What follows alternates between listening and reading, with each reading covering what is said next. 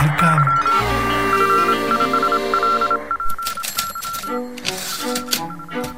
Camisola amarela. Quando chega o verão, sabemos que em breve haverá grandes provas de ciclismo na Europa.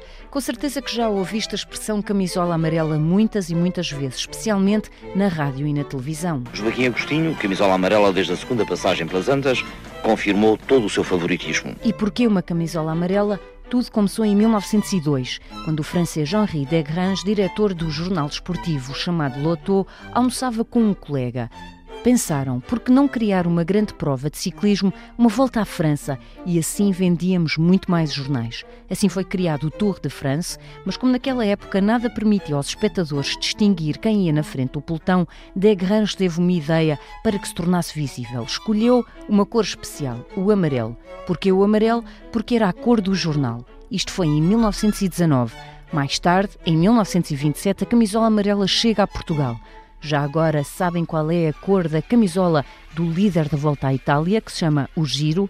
É cor-de-rosa. Cor-de-rosa por causa das páginas do jornal Gazeta dello Sport, jornal que organiza a competição.